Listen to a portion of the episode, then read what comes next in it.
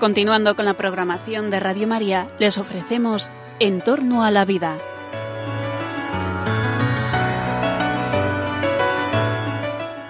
Es un espacio dirigido por José Carlos Avellán y Jesús San Román.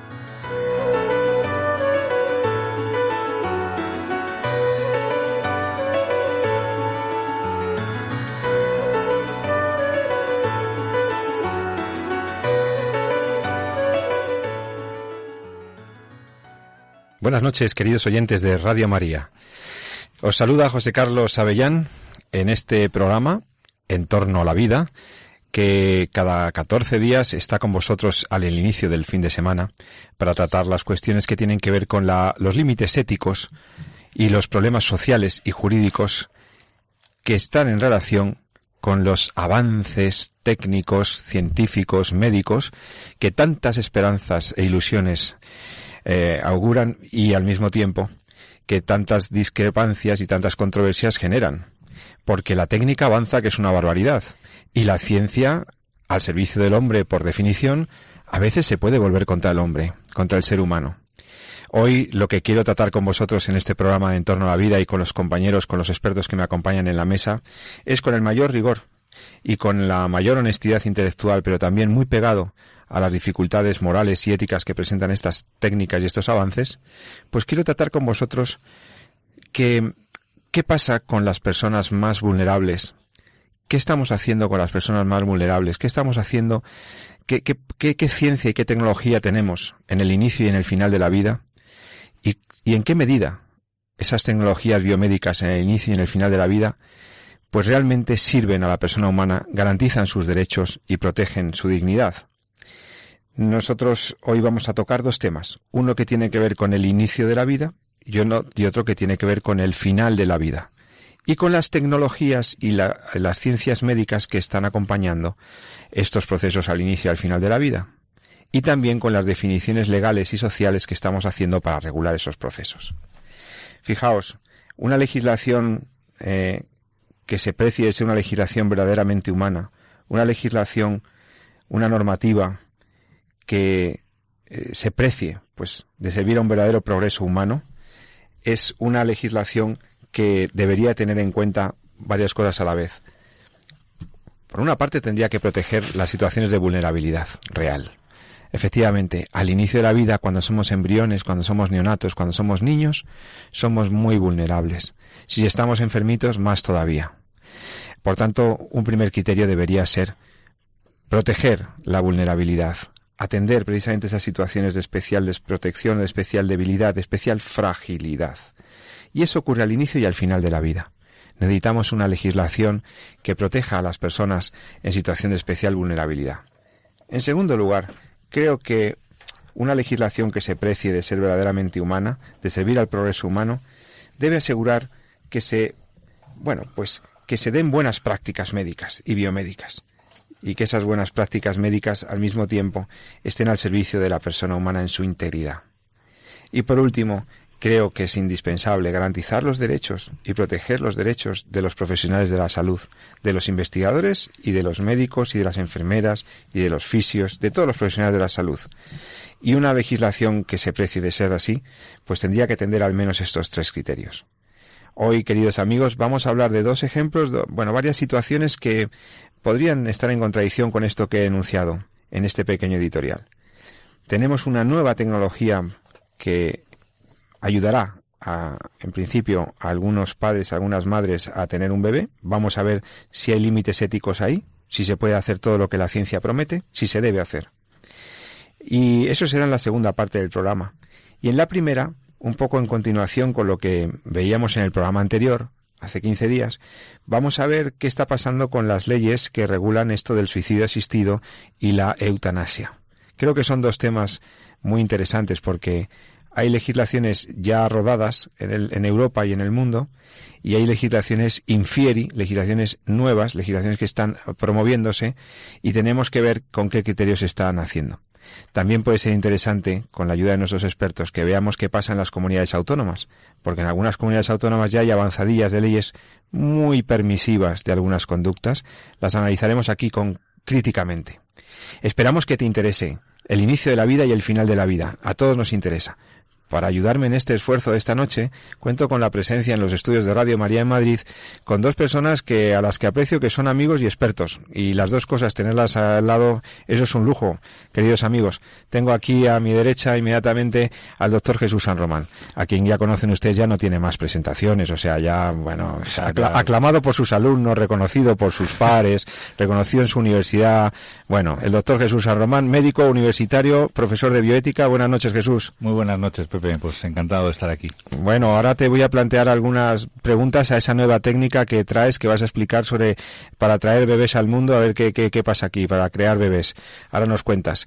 Y luego también un poquito aquí en, en el otro extremo del estudio, pero bien cerquita siempre, tengo también la suerte de que nos acompaña esta noche Carmen Meléndez, que es abogada y que sabéis que para los temas jurídicos es la experta de este programa. Eh, querida Carmen, buenas noches, bienvenida otra vez. Buenas noches y encantada de estar aquí en Entorno a la Vida, un programa imprescindible. Bueno, es que nuestros índices de audiencia suben de manera disparatada ya y es gracias a que me rodeo de los mejores. Así que nada, vamos a, vamos a ver si este programa os entretiene, os interesa, nos interesa a todos. Jesús, empezando por el primero de ellos.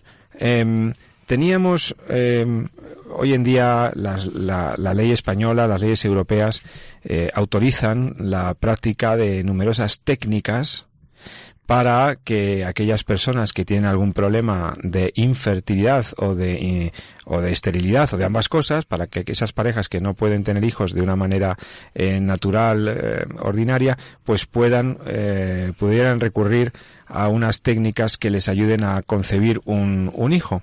Estas técnicas de reproducción asistida, asistida técnicamente, están muy extendidas en la sociedad actual y prácticamente han sido aceptadas socialmente, a pesar de que, como ya hemos dicho en algunos programas, en este programa desde luego en varias ocasiones, plantean numerosas dificultades morales. Sí, sí, la fecundación in vitro, la inseminación artificial, la inyección intracintroplasmática de eh, espermio, o sea, estas técnicas, la clonación, etcétera, plantean algunas dificultades éticas.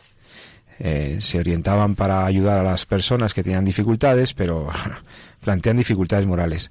Bueno, Hoy no vamos a hablar eh, de todas ellas, vamos a hablar de algún, porque ya las conocen nuestros oyentes, la fecundación in vitro, etcétera. Ya hemos hablado muy pormenorizadamente en otros programas, como remito al podcast del, del programa en radiomaria.es, donde os podéis descargar los programas sobre reproducción asistida y nuestros análisis al respecto. Hoy, Jesús, ¿qué, ¿cuál es la novedad? ¿Qué, qué, qué, qué traes de nuevo? Bueno, realmente eh, no es que sea una novedad, es que ha nacido el, primer niño en España pues utilizando una técnica que ya estaba descrita antes y que, bueno, pues ha salido muy publicada en los, en los medios de comunicación estos últimos días, eh, en algunos pues con más bombo y platillo que con otra cosa, y es eh, pues, utilizando una terminología que puede un poco dar lugar a conflicto, ¿no? que es el tema de, lo llaman fecundación in vivo, ¿no? en lugar de in vitro, ¿no? entonces parece ahí que nos encontramos con, eh, bueno, pues con una, una modalidad o una técnica eh, que bueno, puede, puede solventar un poco las dificultades éticas que tiene la fecundación in vitro y, realmente no, eh, no es así. ¿no? Entonces, eh, bueno, comentabas tú antes que hemos hablado mucho de fecundación in vitro, de procreación artificial en, en este programa, ¿no? Y es verdad, y, cada vez vamos a ir hablando más porque cada vez van a ir saliendo eh, cada vez nuevas tecnologías y nuevas técnicas que van a tratar un poco de, de ayudar a las parejas estériles a efectivamente a tener hijos. ¿no? Entonces, eh, es fundamental, yo creo, es verdad que vamos a hablar un poquito de esta técnica nueva, en qué consiste, para que nuestros oyentes lo sepan, pero yo creo que es fundamental eh, dejar claro cuál es el punto de partida. Porque si no, eh, podemos cometer un error, un error desde el punto de vista, yo creo que ético importante, y es tratar eh, exclusivamente de valorar una técnica por la tecnología que emplea. Y realmente no es, no es así. Que decir, cuando tenemos que hacer un juicio ético sobre cómo está desarrollada una técnica, eh, necesitamos hacerlo desde dos puntos de vista. Primero, uno que veremos, que es analizar correctamente muy bien el hecho biológico, el hecho científico, cómo es la técnica, qué es lo que está haciendo, qué es lo que se está utilizando. Pero luego, fundamentalmente, contrastar ese hecho biológico o ese hecho técnico con eh, valores antropológicos fundamentales que puedan agredir a la persona humana.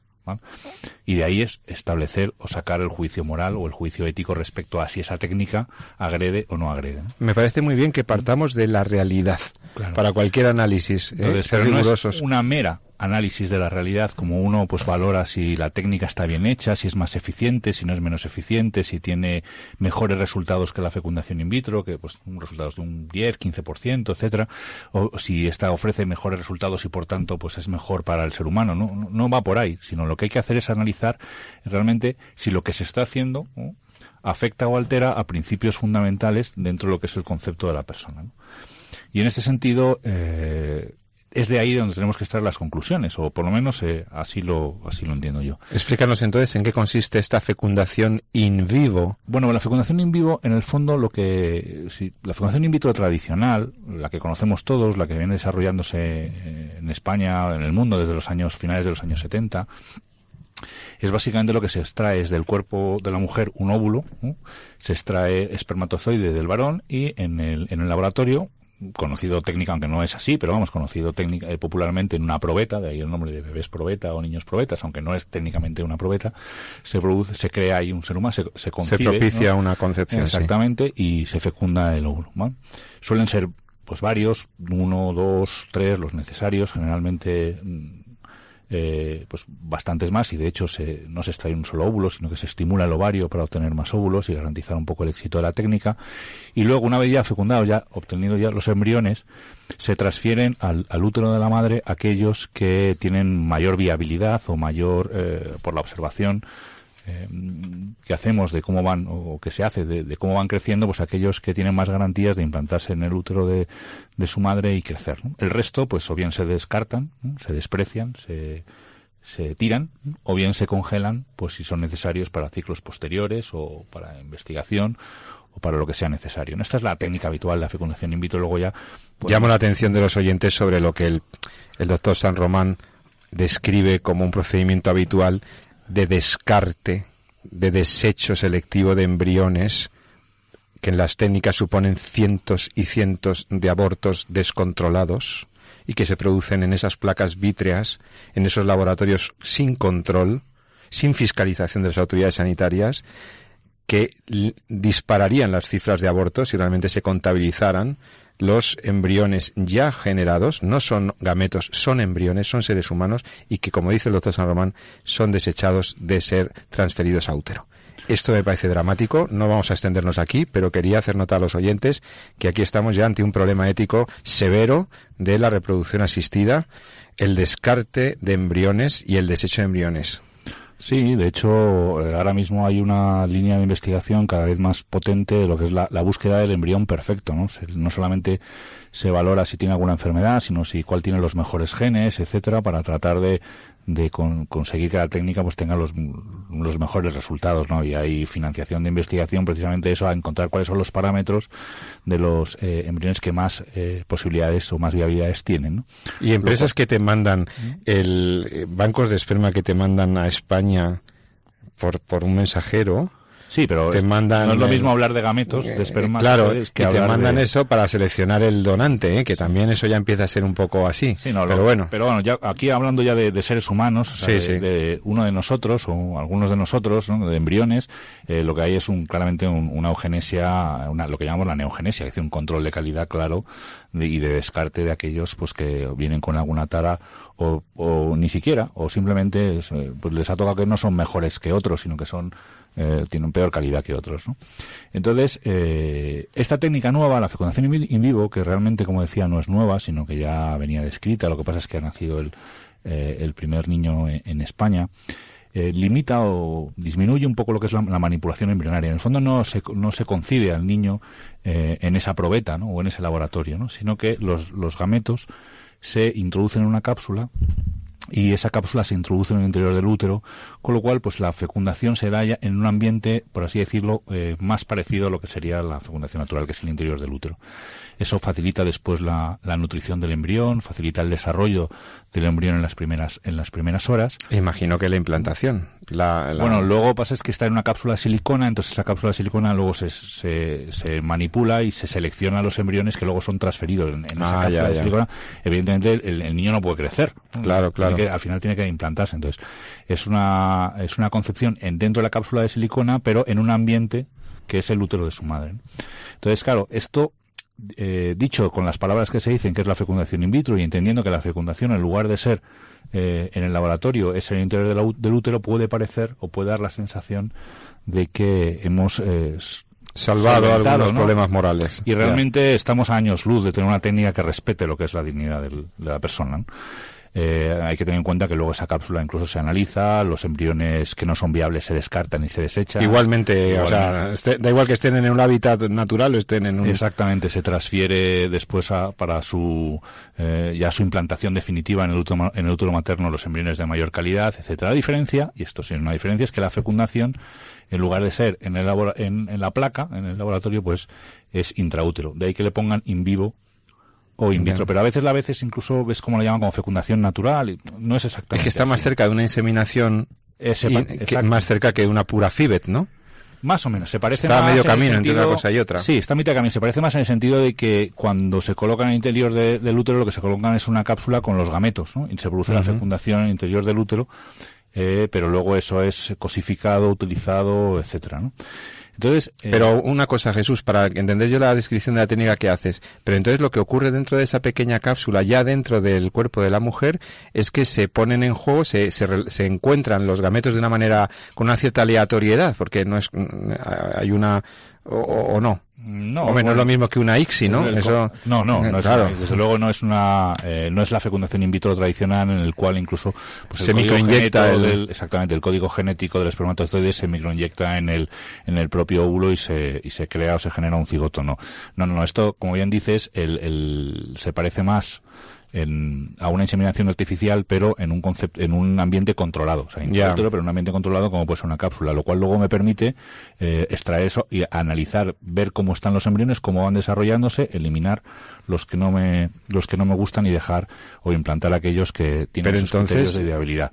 Entonces, es importante, y aquí yo creo que es un buen momento y es un buen sitio para referirnos eh, por lo menos a los principios eh, éticos que deben regular o que deben iluminar nuestra razón de cara a valorar cuando una técnica que ayuda o que pretende ayudar a una pareja a tener un hijo eh, es una técnica que podemos asumir como ética o como no lo es. ¿no? Yo creo que esto es importante por lo que me decía, lo que decía un poco al principio, ¿no? es decir, cada vez vamos a ver más técnicas y cada vez vamos a ver más ayudas. ¿no? Y la tecnología avanza. ¿no? Ya ahora mismo estamos en un ambiente, esto lo sabemos en este programa, eh, de absoluto ausencia de juicio moral a la mayoría de los desarrollos tecnológicos que hay en torno a los primeros instantes de nuestra vida.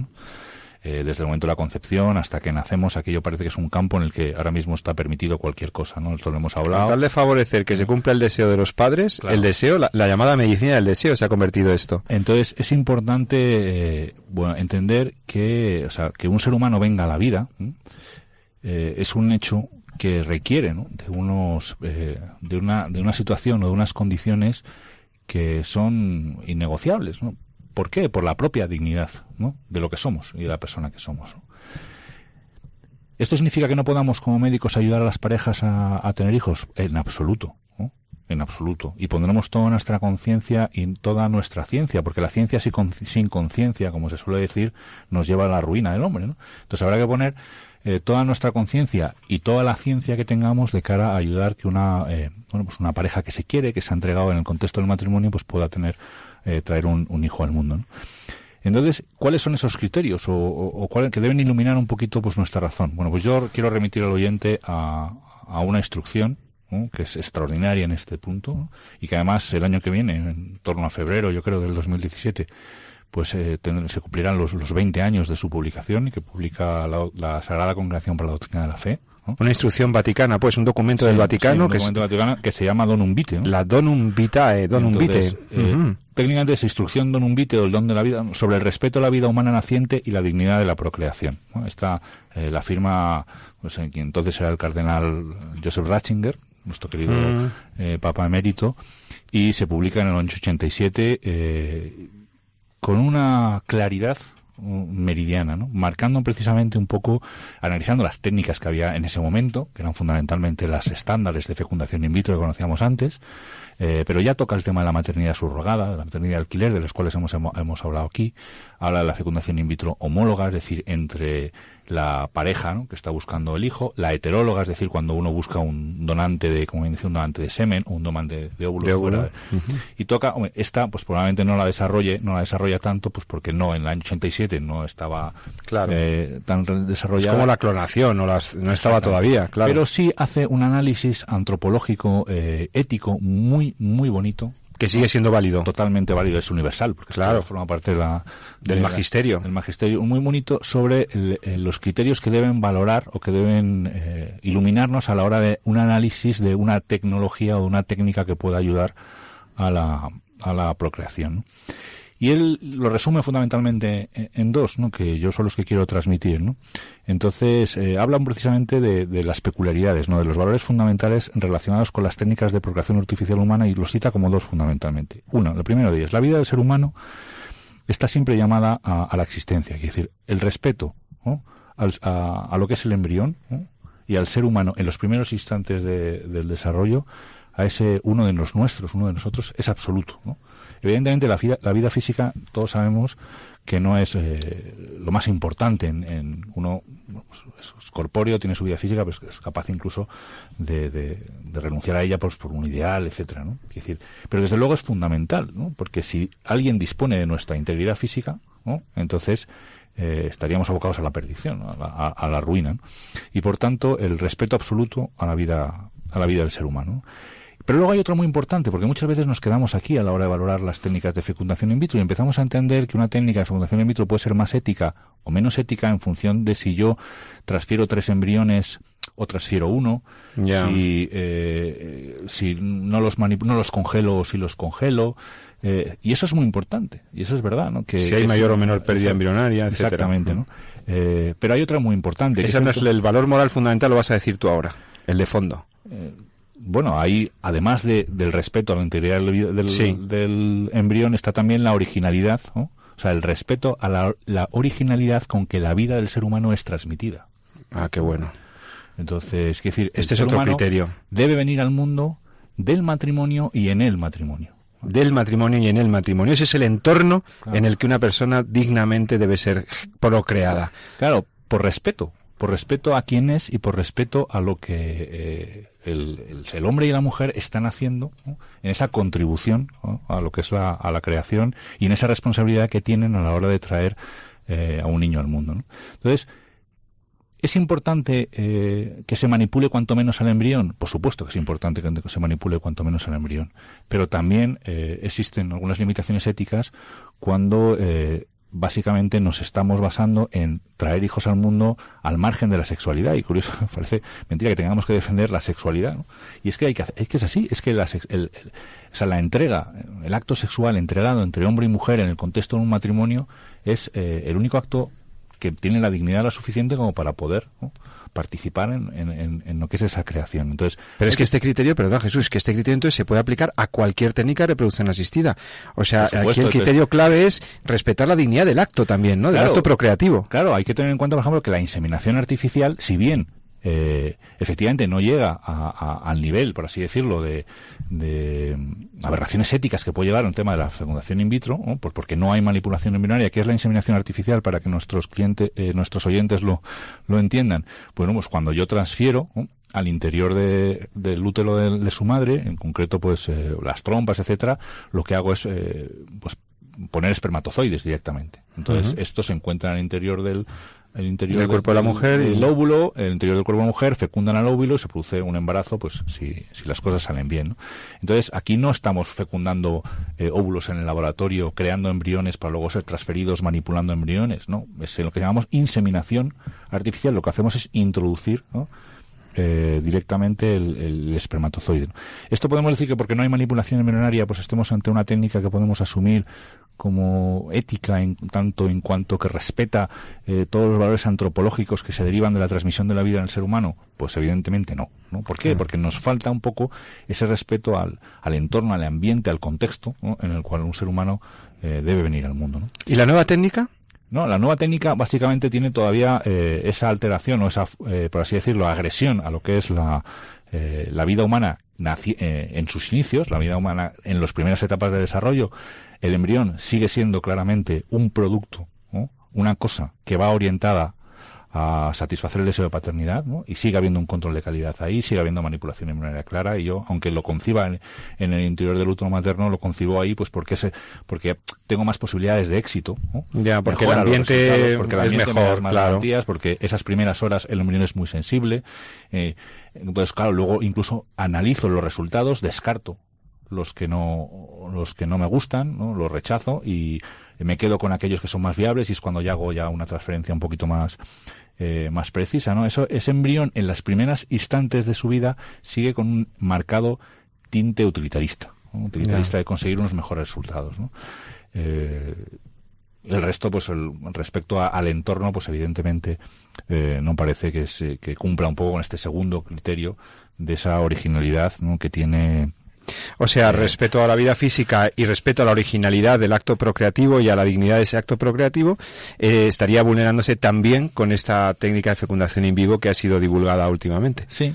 Entonces, bueno, por un lado, eh, tienes un poco, cuando lees la noticia, la, la, ves en los medios de comunicación, pues tienes un poquito esa sensación eh, eh, amarga, ¿no? Un poco agridulce. Decir, bueno, no, vale, no estamos en la fecundación in vitro estándar, pero no hemos cambiado de técnica por ese deseo o ese movimiento interno a respetar un poco la, eh, la dignidad del embrión, ¿no? La dignidad no, se ha hecho porque el hábitat es más favorable. Sino, básicamente lo que hay detrás, lo que se hace detrás es, es unos mejores resultados.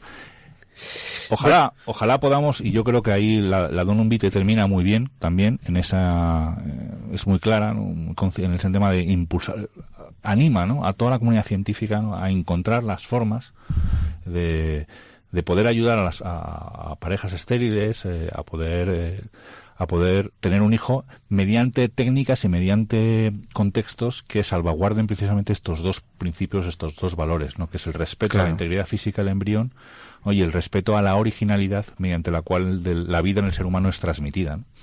Perfecto. en ese sentido, pues, eh, bueno, algunas líneas de investigación hay, eso ya lo dejamos para otro, algunas formas hay, no solamente... ¿Alguna forma válida? Bueno, pues para el próximo programa, Jesús, estás escuchando En torno a la vida con el doctor Jesús San Román, eh, la doctora Carmen Meléndez y yo mismo, José Carlos Avellán. Sabes que tus preguntas, tus sugerencias, tus propuestas de temas, eh, tus comentarios eh, son muy agradecidos en el correo electrónico del programa. Puedes escribirnos, si así lo deseas, a en torno a la vida arroba radiomaria.es en torno a la vida arroba radiomaria.es. Hemos hablado sobre el inicio de la vida, hemos hablado sobre los límites éticos de estas nuevas técnicas. Muy interesante, pero es que lo que viene ahora todavía nos puede interesar casi más, porque es que vamos, esto ya no es, esto es una cuestión para todos los, para todos los mortales. Vamos a hablar del final de la vida. Vamos a hablar de lo que puede pasar con las leyes actuales cuando eh, estás en los últimos instantes de la vida y resulta que los médicos plantean opciones, la familia pide otras cosas, la ley autoriza otras y nosotros ya no sabemos a qué quedarnos. Carmen, enseguida te voy a preguntar qué pasa, cómo están las leyes en España y en el mundo sobre el tema de la eutanasia, sobre el tema del suicidio asistido, porque nos interesa. ¿Se puede ya ayudar a alguien a suicidarse? realmente estamos ante una eh, ante una legislación que permite la muerte a petición? Enseguida lo vamos a ver en Entorno a la Vida.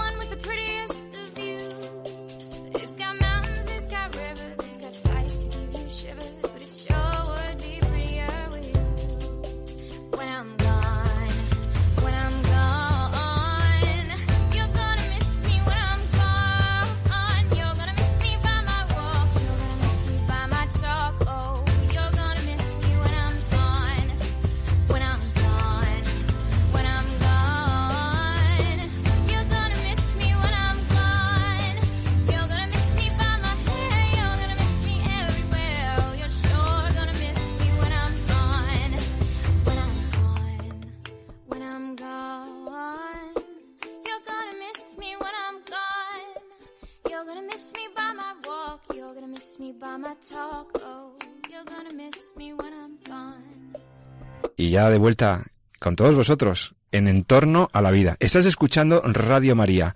En Radio María, en este programa de los viernes, te proponemos reflexiones críticas profundas con los mejores expertos sobre el sentido que está tomando la ciencia, la tecnología y sobre lo que están permitiendo las leyes y la vida social hoy en día.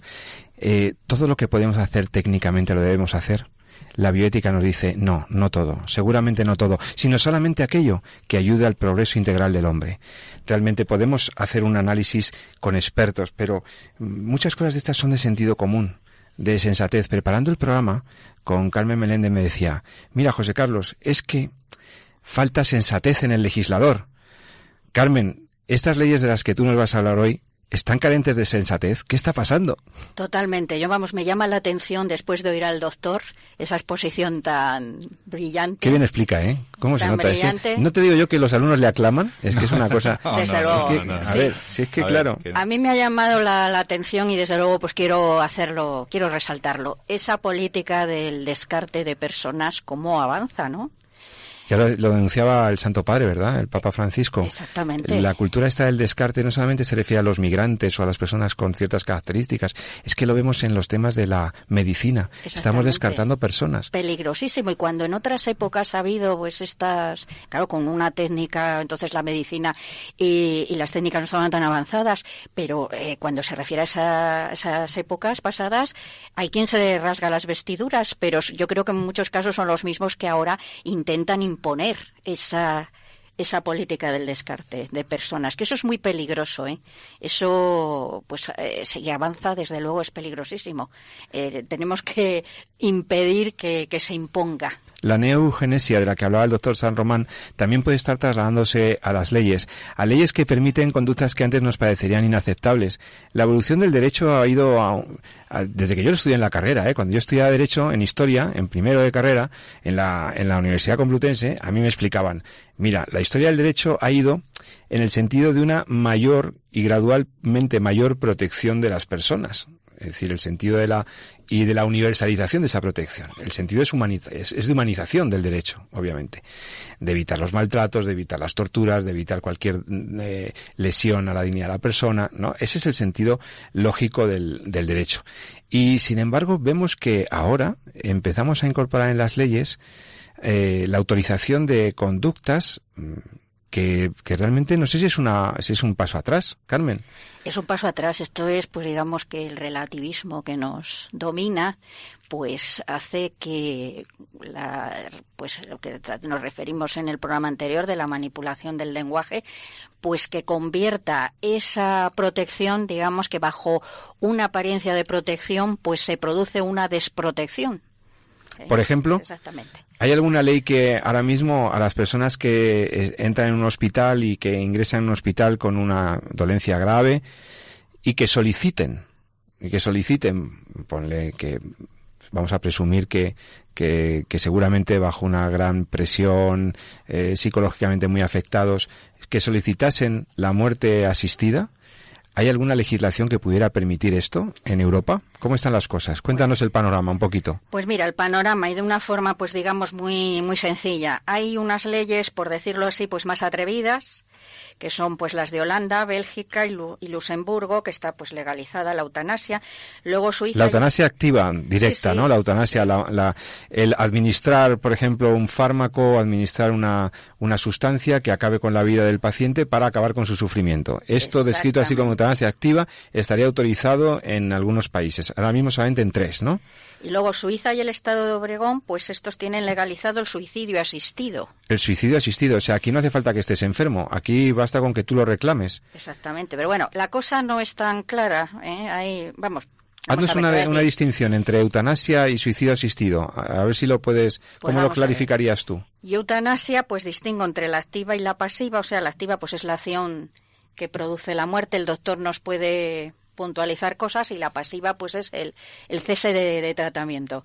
Cese de eh, tratamiento buscando la muerte. Exactamente. O sea, la acción omisiva que conduce a la muerte. Y luego pues el suicidio asistido pues la misma palabra lo dice. Ayudar a alguien a matarse aunque no esté sufriendo. Exactamente. Lo pasa Aparentemente. la ley no lo dice así. Yo le explicaré cómo funciona porque el proceso pues ya, ya explicamos algo en el programa anterior, pero es bastante no es tan claro. O sea, es una cosa pues digamos que mm, un efecto de, una manipulación que lleva a, estas, a esta, eh, digamos, a esta solución final, pero que no nos dice claramente la ley, pues queda, queda legalizada la eutanasia o queda o se legaliza el suicidio. No, se, los tipos penales se siguen manteniendo, si hay unas conductas tipificadas penalmente como. O sea, en el Código Penal ahora mismo la eutanasia en el Código Penal de España, en la actualidad, también para tranquilidad de nuestros oyentes. En el Código Penal vigente, el Código actual, Código Penal, está descrita la eutanasia como una, si no me equivoco, como una modalidad del auxilio al suicidio, y, eh, pero está penalizado. Quiere decir, tanto ayudar a una persona a matarse como que un doctor o alguien administre la muerte, aunque sea compasiva, de otra persona, en principio está castigado por la ley española y además con cárcel, ¿no? Exactamente. Bueno, siempre tiene un atenuante que es, pues, se toma, se considera la aceptación o la voluntad de la persona que desea morir como un atenuante. del que causa esa muerte. Pero es que lo curioso es que en estas legislaciones pues avanzadas pues sigue existiendo ese tipo penal. Lo que ocurre que se despenaliza en un supuesto como se ha hecho con el aborto. Un supuesto que, bueno, yo según mi, mi forma de verlo, pues se, eh, se introduce como un cajón desastre, ¿no? O sea, que mientras que en España está claramente prohibida la eutanasia y está prohibido el, auxilio al suicidio y eso está castigado por el Código Penal y no de momento eso, salvo que llegue un nuevo gobierno y vaya y lo cambie o cualquier cosa, de momento en la legislación actual está prohibido, eso de quedar claro. Sin embargo, hay otras legislaciones de nuestro entorno que ya están introduciendo excepciones. Sí, sí, ya lo han Peligrosas excepciones, y de hecho ya lo han hecho. Ya lo han introducido. Entonces eh, se despenaliza, pero vamos, es que es importante explicar esto, se despenaliza un determinado supuesto, como, como ha ocurrido con el tema del aborto, y esa despenalización, digamos que como eh, un, un cajón desastre, claro, aquí el peligro es que en el derecho son necesarios los cajones desastre en las leyes, eh, pues digamos, pues para eh, que poder eh, solucionar o poder encontrar una vía de aplicación de la ley a aquellos supuestos, como tú bien sabes, pues que son improbables en el momento de, de, la promulgación de la ley, que son improbables o poco probables o imposibles de prever o poco previsibles, etcétera. Pero el riesgo del cajón desastre es introducir ahí el riesgo de pues, inseguridad jurídica. Exactamente. El riesgo es que dejemos demasiado amplio margen de discreción al juez y que entonces cuando estamos hablando además de derechos fundamentales, cuando estamos hablando de posibles lesiones a eh, derechos básicos como la vida o la salud. Yo creo que en esta materia debe de estar legislada pues de una manera un poco más precisa, ¿no? Por lo menos más preciso, sí. preciso y rígido. Pero bueno, en estos países, pues a mí lo que me ha llamado la atención es que existe. Eh, ¿Qué pasó en Holanda, por ejemplo? Pues en Holanda empezó, si no recuerdo mal, porque el fiscal dejó de perseguir ciertas actuaciones. Es que en todos no actuó la fiscalía, entonces ya no se persigue el delito. En todos los sitios es el mismo proceso, o sea, es que el proceso es único. Eh, se crea pues un caldo de cultivo en la sociedad, o sea, la, sociedad pues se le va presentando como una cuestión humanitaria este tema, o sea, el poner fin a la vida es una cuestión humanitaria, es eh, una forma de dignidad, la muerte digna, que no puede chocar con la vida digna, si la vida es digna pues hay que eh, procurar una muerte digna y la muerte digna pues se somete digamos a la decisión libre y voluntaria del paciente que valora pues pues pues pues esa, ese concepto de dignidad que a mí me parece que tiene que venir vamos tiene que venir dado porque es, un valor fundamental no la dignidad de la persona y no debe eh, de digamos que de definirse a tenor de, de las circunstancias. Eh, y luego pues eh, hay, se crea como una demanda social y para atender a esa demanda social el fiscal deja de de acusar, eh, presentar pues una acusación en estos en estas situaciones y los jueces pues de, perseguir ese ese esas conductas delictivas. Y entonces ahí queda y luego ya se legisla. La legislación es eh, desde luego llama la atención que se hace, se subraya pues eh, esta decisión de poner fin a la vida como libre y voluntaria del paciente y además se intenta presentar como un sistema muy garantista. O sea, todas las legislaciones se limita la ejecución al ámbito médico-sanitario y se mm. presenta esa limitación como una garantía. Y luego se establece pues un órgano de control en unos sitios comisión, en otros sitios comité, eh, formado pues profesionales de varias disciplinas. A mí me ha llamado la atención porque en todas se prevé la presencia de un bioético, de un profesional bioético. O sea que si una persona quisiera la eutanasia en Holanda, lo primero que eh, se establece unas cautelas en la ley, ¿no? Eh, solamente podría pedirlo en una serie de circunstancias y hay un comité que debe asesorar esa decisión o informar esa decisión, ¿no es así? Sí, y bueno, tiene que ser nacional de allí, no puede ser, claro, pues así en principio no. Y entonces, con el consentimiento informado de esa persona y el informe favorable del comité, el médico puede matar al paciente. Es así, más o menos, dicho así un poco directa y clara y brutalmente. Exactamente. Y a mí lo que mm. me ha llamado la atención es que en ese comité o comisión, pues eh, se prevé la, la presencia de profesionales de la bioética lo cual mm. puede ser pues pues muy bueno, pero ¿Y sabes lo que me preocupa a mí del caso holandés, Carmen? Que he leído que, bueno, esto ya es preocupante, todo lo que dices, ¿no? Que hay una ley, una legislación que empieza por la no persecución del delito, termina por la autorización de la conducta, ¿no? Todo ese proceso que tú has descrito. Pero lo que me preocupa más es, el tema de la voluntariedad. es que el informe Relling, el informe del fiscal, dice, habla del incremento de las eutanasias no voluntarias. O sea, Eutanasias practicadas a pacientes en Holanda en donde no consta claramente la aceptación de la práctica eutanásica, es decir, no consta el consentimiento claramente. La decisión la toma del médico sin constar claramente la voluntariedad del paciente. Esto es terrible. O sea, esto significa que ha habido personas que a lo mejor no podían expresar claramente su opinión, no, no, no se había, y se les ha practicado una eutanasia sin que conste claramente su aceptación. Esto es terrible, ¿eh? Y que eso lo reconozca la Fiscalía me parece gravísimo. Bueno, es que además, eh, vamos a ver, yo la falta de, concreción pues puede llevar a estos extremos. Yo por eso te digo que es que el cajón desastre en este tema no sirve. Pero bueno, entonces en Holanda, como te pongas malito y estés muy malito y tal, mm, vas a entrar al hospital con un poquito diciendo a ver qué me puede pasar, ¿no? Pues Porque claro, si tienes una ley que está permitiendo a tu propio doctor en Holanda me refiero. Esto en España no, ¿eh? Queridos oyentes, quede muy claro. Estamos hablando de lo que ocurre en Holanda, lo que puede ocurrir en Bélgica incluso con niños, pero aquí, eh, de momento eso no. ¿Eh? Bueno, y hay otra, otro detalle, que se utiliza pues el documento de instrucciones previas. Eh, el llamado testamento vital, para que Exactamente, lo voluntades anticipadas, que se llama de estas tres formas. Eh, se utiliza pues como, digamos que autorización para, para este tipo, vamos, para esta, la práctica pues de, la eutanasia. A mí esto me parece muy peligroso. Solo hay un, un país, Francia, que limita la validez de, vamos, de la autorización de aplicación de eutanasia eh, cinco años.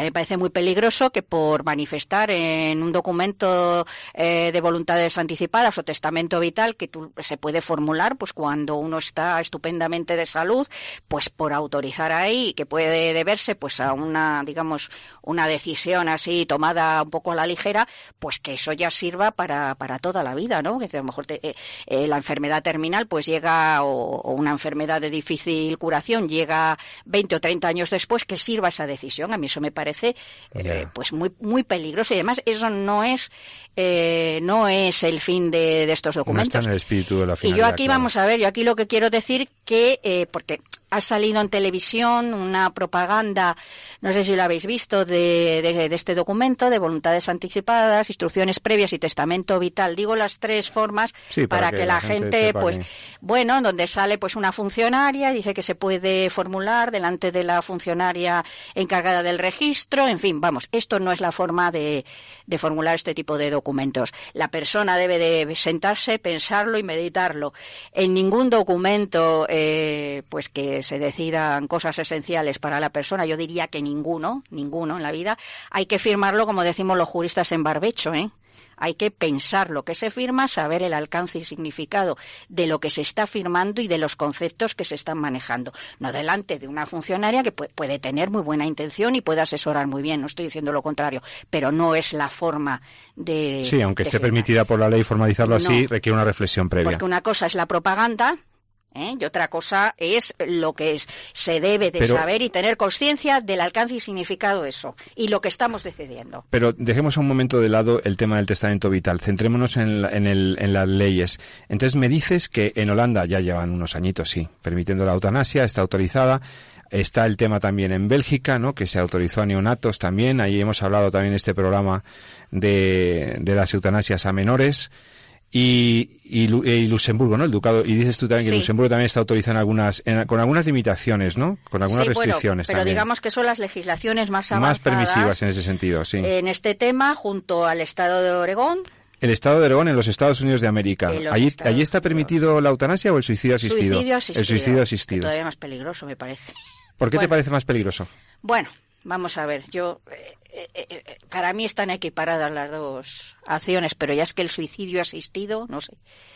Me parece la formulación de suicidio asistido me, no es que la de eutanasia me deje más tranquila, o sea, yo para mí son las dos cosas lo mismo, pero ya es que te deja eh, yo lo que me parece también pues digno de puntualización y, y, un poco grave o bastante grave o muy grave, por decirlo ya, pues muy grave, es esa insistencia pues en que se limita al ámbito médico sanitario y presentarlo como una garantía.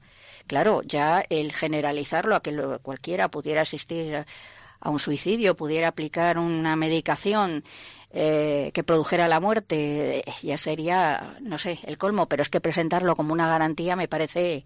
Yo creo que es que el legislador se está equivocando, porque pretendiendo defender la autonomía, una, una autonomía malentendida del paciente, exacerbando esa autonomía, está olvidándose de que hay un bien fundamental que es irrenunciable, que es la vida humana y que lo que tenemos que hacer es apoyar desde las leyes a la atención correcta de las personas y no eh, autorizar suicidios o eh, asistencias a homicidios compasivos. Pero en fin, esta es mi opinión. Carmen, ¿alguna cosa más sobre las leyes que de nuestro entorno o del mundo? Bueno, yo quería puntualizar el tema de los menores ¿Qué pasa con los menores? ¿También se pues puede eutanasizar niños? Pues sí, los menores, vamos a ver, se reconoce de una forma general a los emancipados, pues que son los que mayores de 16 años, pues ya un poder de decisión. ¿En dónde? Pues general. Yo esto lo he visto como, vamos, en todas las leyes de esta de estas características. Y desde los 12 años, pues tienen derecho a ser oídos. Es el famoso derecho de audiencia de los menores, empleado, muy empleado en el derecho de familia, pero claro, equiparar la, la consideración de la opinión del menor, pues, eh, por ejemplo, los procesos de, de divorcio de los padres en los que se tienen cuenta si quieren vivir con uno o con otro, que bueno, también a veces eh, el menor está manipulado y, en fin, pues no es muy eh, digamos, muy conveniente la opinión que, que él manifiesta, muy acorde con la realidad, pero ya que un menor se ha oído en este tema cuando un menor, de, una, vamos, un niño de 12 años, es que normalmente ni ha tenido contacto con la muerte ni eh, o sea, su comprensión de, de, lo que es la muerte o, o de lo que es el sufrimiento yo lo veo muy limitado. O sea, esto es pues eh, abrir la puerta pues a que los padres puedan decidir, no ya en, el momento pues eh, que no ha nacido, el concebido no nacido, sino ya digamos que a, un niño de 12 años. O sea, es que me parece, no sé, eh, una barbaridad. Yo todo este tipo de legislación me parece una una barbaridad, pero vamos, un fruto más de, del momento que vivimos, que es muy, muy grave.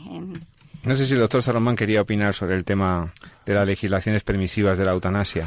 Bueno, ya lo hemos comentado aquí cuando hemos hablado mucho de, eutanasia y en el fondo pues la legislación, eh, como no puede ser de otra manera, esto los juristas lo decís muy bien, pues es un espejo de un poco de la, de la sociedad. Esto es, desde el punto de vista clínico, eh, pues lo venimos viviendo ya. Esto es una, una pequeña, pequeña pero progresiva pendiente.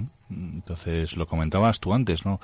Eh, el principio de autonomía está hipertrofiado. O sea, ¿el principio de autonomía es malo? No.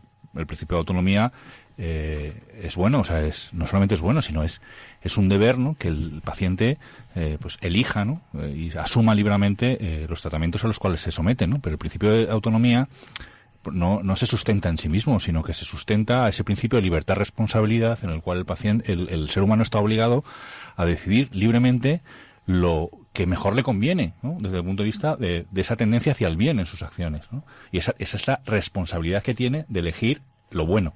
Ese es el principio de, eh, sobre eso se sustenta el principio de autonomía, esa, ese derecho que tenemos a elegir libremente lo bueno para nosotros, entendiendo lo bueno como algo ontológico, o sea, no como una cuestión de que me apetezca o no me apetezca. ¿Qué ocurre? Que si hipertrofiamos ese principio de autonomía, no respetamos nada, pues entonces al final yo puedo elegir qué hago con mis embriones congelados, si los destruyo o no, qué hago con mi propia vida, eh, si me quiero suicidar o no me quiero suicidar, o si quiero que me maten o no quiero que me maten.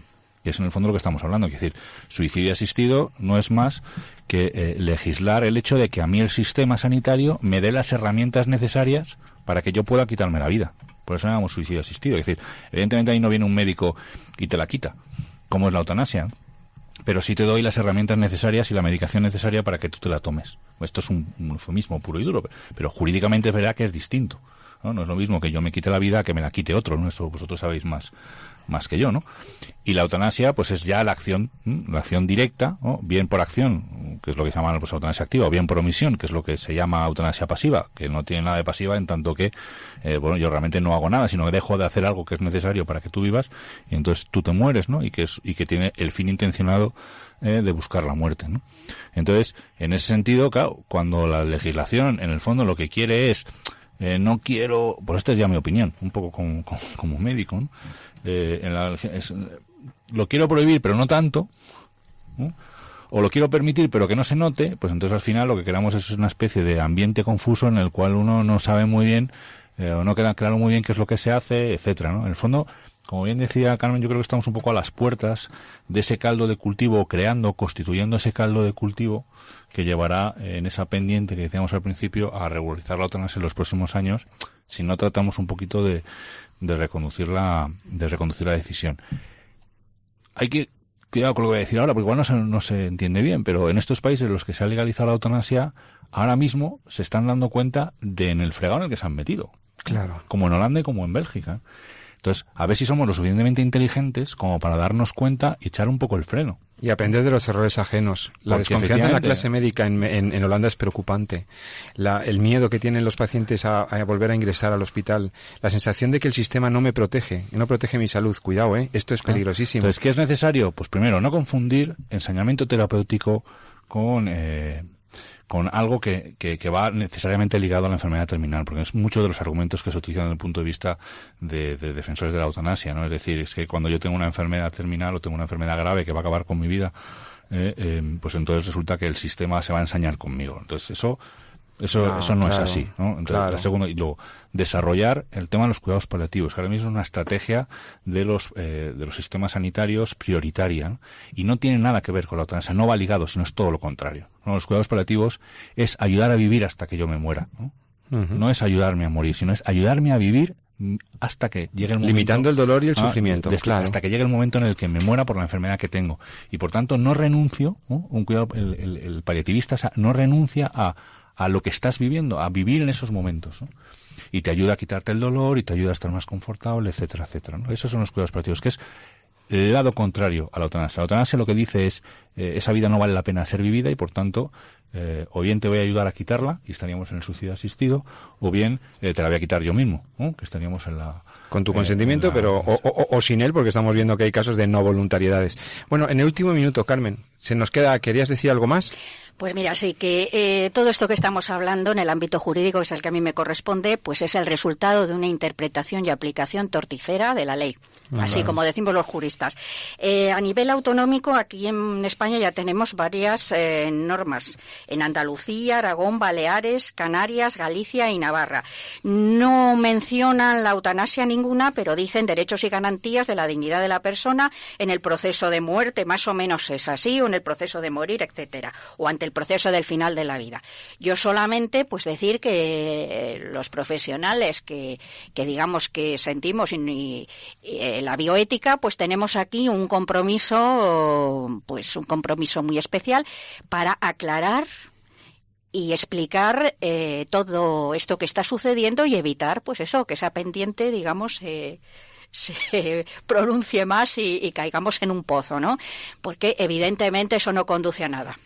Pues nada, se nos acabó el tiempo. Muchas gracias a, a todos, por, por, a los dos, a Jesús San Román y a Carmen Meléndez, por vuestras aportaciones expertas en el problema que tratábamos hoy. Y solamente me queda tranquilizar otra vez y reforzar lo que habéis dicho, ¿no? Recordando que nuestra legislación de momento sigue protegiendo la vida humana, aunque con esas limitaciones que hemos ido enunciando aquí, en el sentido de que la eutanasia no está permitida, el suicidio asistido tampoco, etcétera, y que de lo que se trata es de meter sentido común a la legislación, sensatez para que se garanticen los derechos de los pacientes, por supuesto, y se proteja su autonomía en el final de la vida, pero que no se lleve al derecho a situaciones descabelladas o y verdaderamente que son experiencias que hemos visto en otros países que no llevan a ninguna parte. Por lo demás, os deseo que tengáis un feliz fin de semana, que descanséis, espero que os haya interesado nuestro programa y que nos volváis a acompañar dentro de 14 días en Entorno a la Vida. En esta, tu radio, en Radio María, ahora tienes otros programas muy interesantes. La semana que viene vendrán nuestras compañeras del Carrusel de la Vida, que también es un programa muy interesante misma hora. Así que nada, seguimos aquí y si quieres estaremos contigo dentro de 14 días. Y no olvides lo que te recomiendo siempre. Ama la vida y defiéndela. Muy buenas noches.